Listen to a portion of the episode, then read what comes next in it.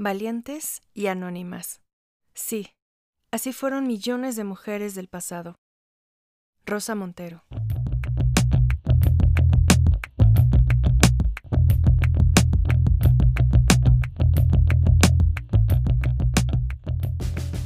Hola, soy Aurora Espina, autora, investigadora y conferencista.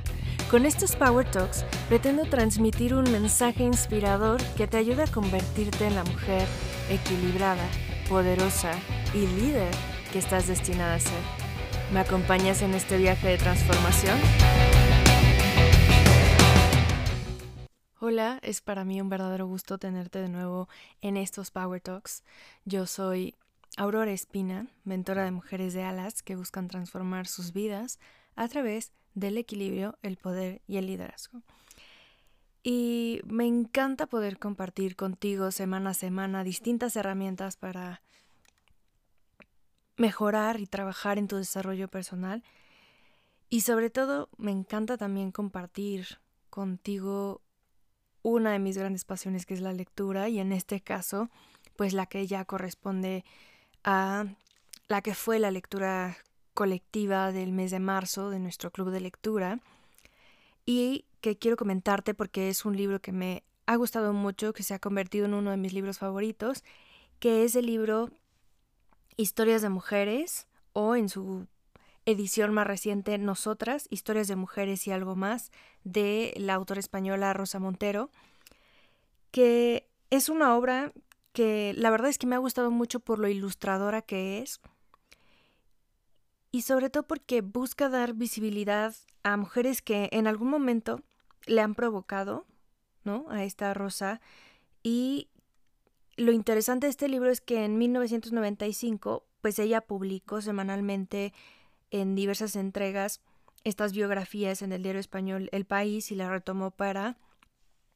integrarlas en el libro de historias de mujeres originalmente. Y lo interesante es que estas obras biográficas no representan un trabajo académico sobre las vidas de las mujeres plasmadas en, la obra, sino más bien un ejercicio de precisamente hacer visibles aquellos elementos que le llamaron la atención a Rosa Montero para conocer más acerca de estas mujeres y eh, en propias palabras de la autora, cito textual, más que una visión horizontal y ordenadora propia del periodismo y de lo académico, he intentado una visión vertical y desordenada propia de este tipo de mirada tan especial con la que a veces, una noche antes de dormirnos, un atardecer mientras conducimos de regreso a casa, creemos atisbar, por un instante, la sustancia misma del vivir, el corazón del caos. Fin de la cita. Y a mí se me ha hecho en esta lectura que hemos tenido muy interesante leer las, las historias de estas mujeres, las biografías de estas mujeres. Al final son 15 biografías y te voy a, comentar un poquito em, más sobre esto. Primero, la introducción la titula La vida invisible y, yo lo he comentado en las discusiones del libro y demás, que a mi gusto esa introducción, más que una introducción, termina siendo un ensayo sobre lo que es la historia de las mujeres y cómo ha sido una vida invisible a lo largo de los siglos. Y se me hace una una introducción bastante rica, bastante interesante, que no tiene ningún desperdicio y que yo recomiendo ampliamente si hacerla antes de empezar a leer este libro. Y el libro como tal recoge las biografías de 15 mujeres y te voy a leer cuáles son, cuáles son estas mujeres. Empieza con Agatha Christie, que eh, la intitula La Eterna Fugitiva. Luego Mary Wollstonecraft, Ardiente Soledad. Zenobia Camprubí, La vida mortífera, con Simón de Beauvoir, Voluntad de ser, Lady Ottoline Morel, El exceso y la grandeza, Alma Mahler, con garras de acero, María Lejárraga, El silencio, Laura Riding, La más malvada, George Sand, La plenitud, Isabel Eberhardt, Hambre de Martirio, Frida Kahlo, El mundo es una cama, Aurora e Ilegar Rodríguez, Madre Muerte, Margaret Mead, Anidar en el viento, Camille Claudel, Sueños y pesadillas, Las hermanas Bronte, Valientes y libres, e Irene de Constantinopla, la madre que cegó a su hijo. Y eh, para terminar, igual hace pues otra especie de, ensayo ya más desde un relato más personal en, en el proceso. La verdad es que si yo hablo en términos genéricos de este libro para no, este, digamos, echarles a perder la lectura, porque la verdad es que creo que vale muchísimo la pena, conforme vas leyendo las biografías de estas mujeres, te vas identificando o no con algunas de ellas, eh, terminas entendiendo a totalidad o una parte de, de, ellas de, de una mejor forma. Y te terminas de desencantar de algunas o terminas diciendo, wow, esto no lo sabía de, de, esta mujer y, y, y, al final lo que hace este libro es que te provoca. Y eso creo que es lo mejor que uno puede esperar de un libro, que te provoque. Y en ese sentido, este libro te provoca y te invita a que te metas a profundizar en la vida e historia de cada una de estas mujeres. Y justamente, entre otras cosas, por eso es que este libro se ha convertido en una de mis lecturas favoritas, no solo por esa elocuencia de Rosa Montero al escribir las biografías de estas mujeres, sino porque en todas ellas encuentras justamente eso, una provocación que te invita a adentrarte en su mundo, a conocerlas mejor, a leer sus biografías, eh, a entender mejor conocer más sobre su trabajo. Muchas de ellas eran o em, compositoras, escritoras, em, filósofas. Es muy, muy, muy interesante este mundo que nos, que nos abre Rosa Montero. Y el trabajo justamente que hace, que hace Montero realiza con maestrazgo que lo hace con un verdadero maestrazgo, déjenme decirles, radica no solo en el hecho de presentar una radiografía breve pero completa de la vida de estas mujeres, sino que especialmente tiene la capacidad de mostrar los matices de estas mujeres. Y creo que esa es una de las partes más enriquecedoras de su trabajo porque en sus biografías pone al desnudo esos claroscuros en las vidas de estas mujeres que no hacen otra cosa que desvelar su completa humanidad. Una forma que equilibra el conocimiento de estas mujeres para que al alejarlas en tiempo y espacio, porque muchas no son de esta época, sino es que la totalidad de ellas, podamos admirarlas por su brillantez, logros y talentos, em, en, ese alejamiento en tiempo y espacio, pero al final esa distancia se rompe cuando nos las acerca desde su lado más crudo y más humano, que es justo una de las cosas que, que más me ha gustado de esta lectura, porque justamente esta parte de los matices, esta parte de los claroscuros en las vidas de cada una de ellas, es de no tenerlas en un pilar, este, sino bajarlas a su lado más humano, nos hace ver y entender a estas mujeres de una manera completamente distinta. Y al avanzar en esta lectura de historias de mujeres o nosotras, historias de mujeres y algo más, queda claro el por qué Rosa Montero hace referencia a la historia de las mujeres como la vida invisible, porque se trata de mujeres que fueron disminuidas, mujeres que renunciaron a su propia identidad como consecuencia de la sociedad de su tiempo,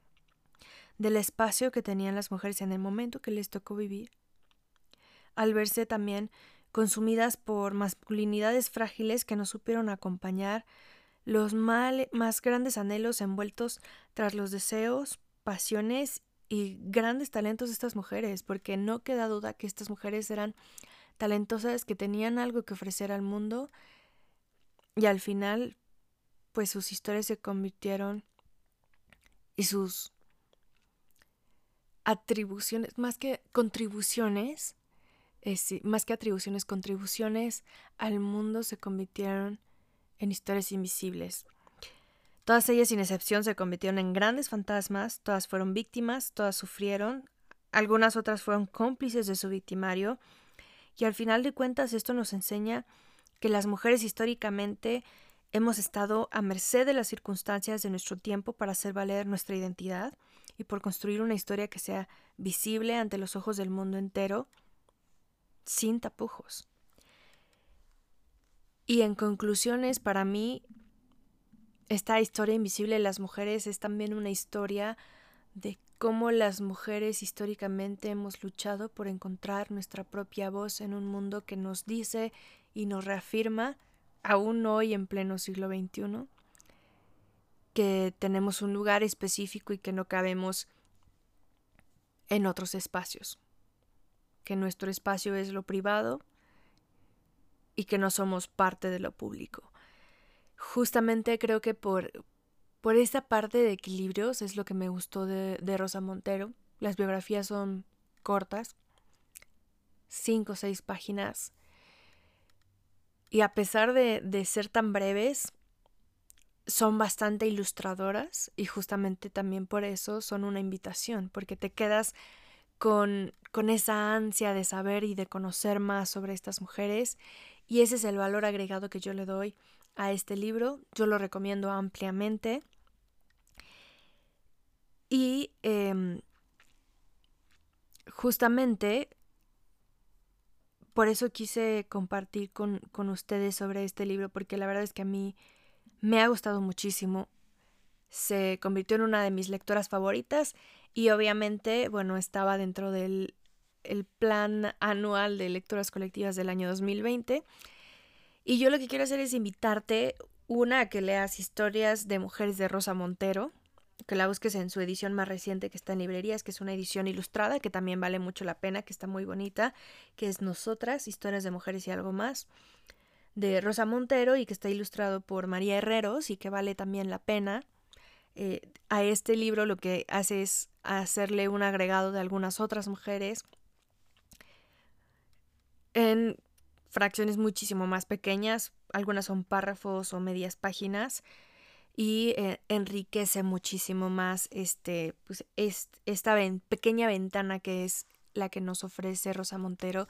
a, esta, a estas vidas invisibles. Y por último, la invitación final que quiero hacerte es que ya estamos en el mes de abril y justamente iniciamos lectura de un libro que se llama